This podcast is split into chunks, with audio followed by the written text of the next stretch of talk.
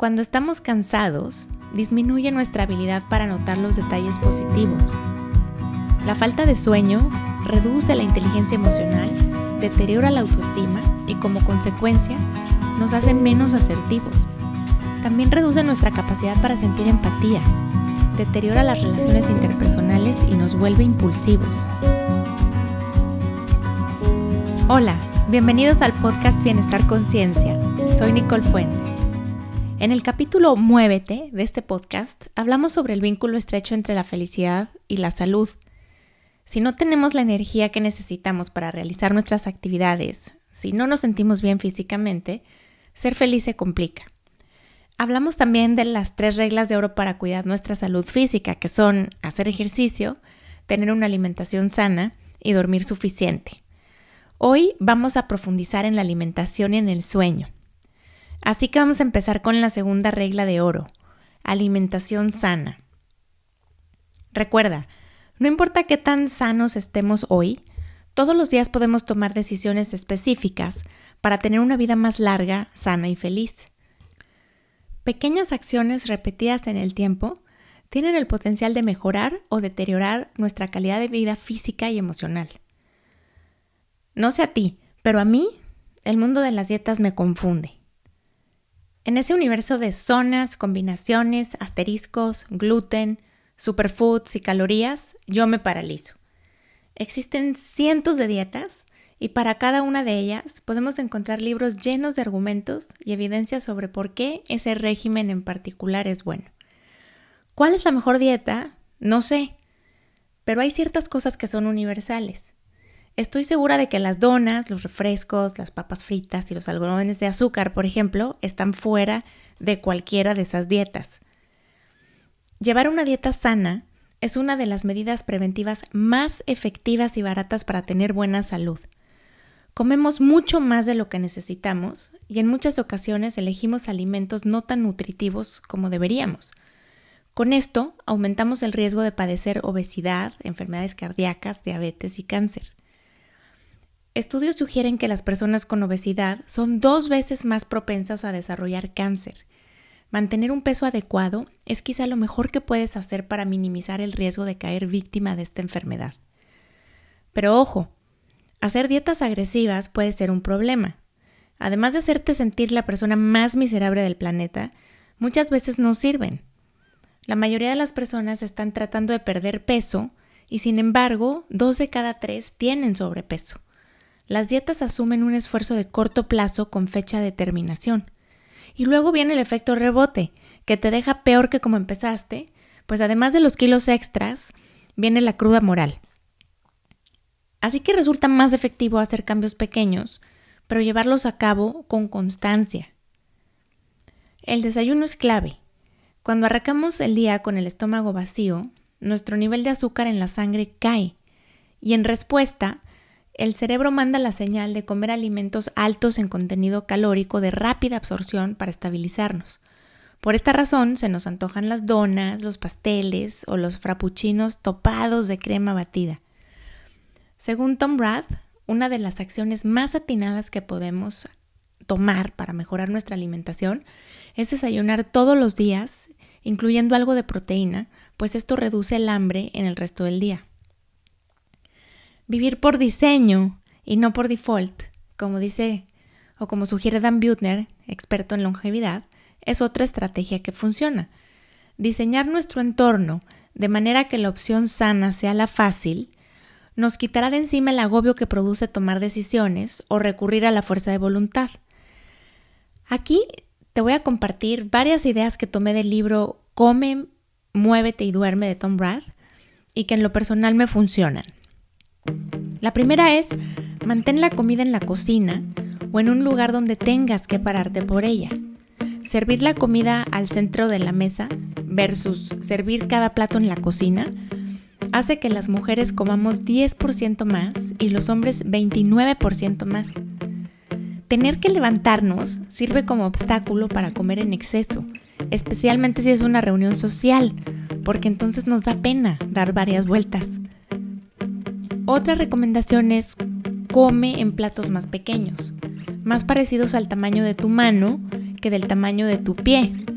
Si tu plato es más grande, comes más. Es así de fácil. Una estrategia más es fuera de tu vista, fuera de tu mente. Evita poner chips y galletas en el estante que está al nivel de tu vista. En el lugar más accesible deben estar las opciones saludables. En lugares de paso pon frutas o nueces en lugar de dulces y galletas. Evita comer frente a la televisión.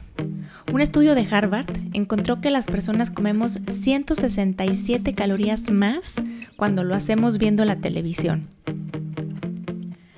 El azúcar es una toxina. Es además combustible para enfermedades como la diabetes y enfermedades cardíacas acelera el envejecimiento y la inflamación del cuerpo, facilitando el desarrollo de tumores. El azúcar y sus derivados matan a más personas en Estados Unidos que la cocaína, la heroína y otras sustancias controladas, y es tan adictiva como el tabaco. ¿Sabes cuánta azúcar agregas a tu dieta cuando tomas un refresco? El equivalente a 10 cucharadas soperas.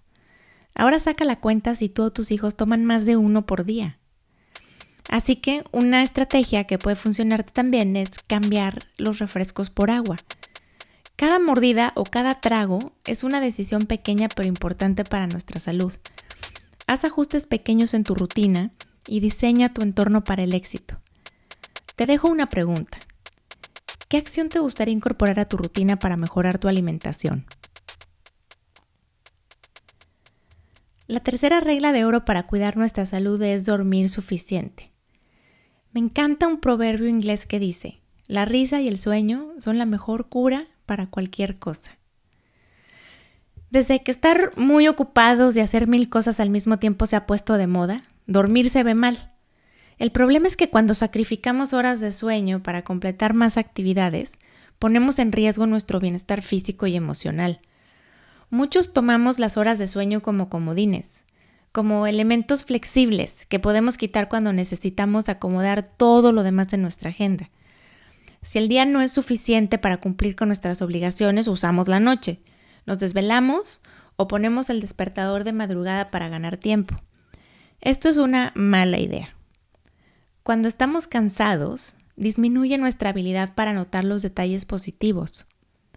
La falta de sueño reduce la inteligencia emocional deteriora la autoestima y como consecuencia nos hace menos asertivos. También reduce nuestra capacidad para sentir empatía, deteriora las relaciones interpersonales y nos vuelve impulsivos. Nuestro cerebro interpreta la falta de sueño como una amenaza al sistema nervioso central. Se pone en alerta máxima y escanea el entorno para detectar amenazas adicionales. Es como si el mundo se nos viniera encima cuando estamos cansados. Dormir poco provoca mal humor. Si tú o algún miembro de tu familia están irritables constantemente, explora si están durmiendo suficiente. Puede ser que no. ¿Te enfermas muy seguido o no logras bajar de peso? Es posible que estés durmiendo poco o que estés durmiendo mal. Nuestro sistema inmunológico es mucho más resistente y nos da menos hambre cuando descansamos lo suficiente por la noche. La falta de sueño tiene costos importantes en términos de desempeño también. En las empresas es motivo de orgullo anunciar que pasamos toda la noche trabajando, ¿no? Los famosos all-nighters son sinónimo de compromiso y de capacidad. Desafortunadamente, una hora menos de sueño no equivale a una hora de logros extras. Dentro de las organizaciones, la falta de sueño crónico de los colaboradores es una de las principales causas de desgaste o burnout. Un estudio encontró que perder 90 minutos de sueño reduce nuestro nivel de alerta durante el día en 33%. Todo cuesta mucho más trabajo cuando tenemos sueño. El mismo correo electrónico puede redactarse en 5 minutos en un día en que nos sentimos descansados y en que nos sentimos bien, o puede redactarse en una hora dependiendo el nivel de cansancio. Hace tiempo leí un dato que me impresionó muchísimo. Conducir cuando no dormimos suficiente es tan peligroso como manejar ebrio. Según investigaciones, dormir cuatro horas menos en una noche produce el mismo deterioro en nuestras capacidades que tomar un six-pack de cerveza En otras palabras, estar desvelado en el trabajo equivale a estar bajo los efectos del alcohol. ¿Te atreverías a llegar ebrio a la oficina? ¿O te parecería bien que tus colaboradores llegaran a trabajar en ese estado? Creo que no. Entonces, ¿por qué sí aceptamos déficits de sueño? Esto me hace pensar en los jóvenes. Con frecuencia noto a mis estudiantes muy cansados en clase, se les cierran los ojos, se desparraman en el asiento, recargan la cabeza en sus brazos y uno que otro se queda dormido. Y la clase que doy es a media mañana, es a las 10 de la mañana. El contenido es interesante y hasta donde yo sé, la maestra no es letalmente aburrida. Pero la falta de energía es notoria, duermen menos de lo que necesitan. Así que si consideramos el dato anterior, es posible que nuestros hijos adolescentes estén manejando a clases en un estado equivalente al que produce el alcohol. Los atletas de alto rendimiento. Además de entrenar duro y comer bien, duermen al menos 8 horas cada noche. Roger Federer, LeBron James, Usain Bolt y Tom Brady, por ejemplo, duermen entre 8 y 10 horas diarias. Para ellos, tan importante es la recuperación y el descanso como el entrenamiento. Dormir suficiente y descansar es una inversión rentable en términos de nuestro bienestar físico y emocional. Voy a compartirte algunas ideas que podrías intentar para mejorar tu calidad de sueño. Duerme un poco más cada noche hasta que completes de 7 a 8 horas diarias. Mantén una temperatura fresca en tu habitación. Dormimos mejor en un ambiente frío que en uno caliente. Elimina durante las noches toda la luz que puedas de tu cuarto. No duermas con la televisión de fondo. Establece la hora de desenchufe antes de dormir. Esto es no electrónicos, no trabajo, sino más bien una actividad relajante. Puedes cambiar una hora de sueño por una hora de televisión. O utiliza ruido blanco en la noche para bloquear el ruido exterior.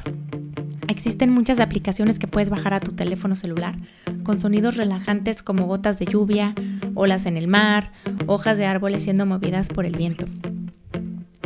También es muy recomendable despertar todos los días a la misma hora para tener en orden nuestro reloj interior. O escribe todo lo que tienes que hacer al día siguiente antes de irte a dormir para que puedas hacerlo más relajado sin estar preocupándote por todo lo que tienes que hacer al día siguiente. Y te agobia pensar que se te va a olvidar. Las empresas, las instituciones educativas, los ejecutivos, los papás y mamás, es decir, todos, debemos poner énfasis en la importancia de dormir suficiente para mejorar nuestra calidad de vida personal. Creo yo que es un desacierto promover o glorificar el dormir pocas horas. Somos más felices cuando descansamos y tenemos energía para llevar a cabo todas nuestras actividades y responsabilidades. Así que teniendo en cuenta lo que acabo de compartirte, ¿Cómo podrías agregar tiempo de sueño a tus noches?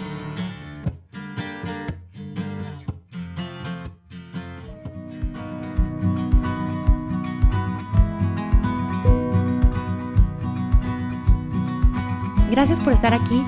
Te espero en el siguiente capítulo.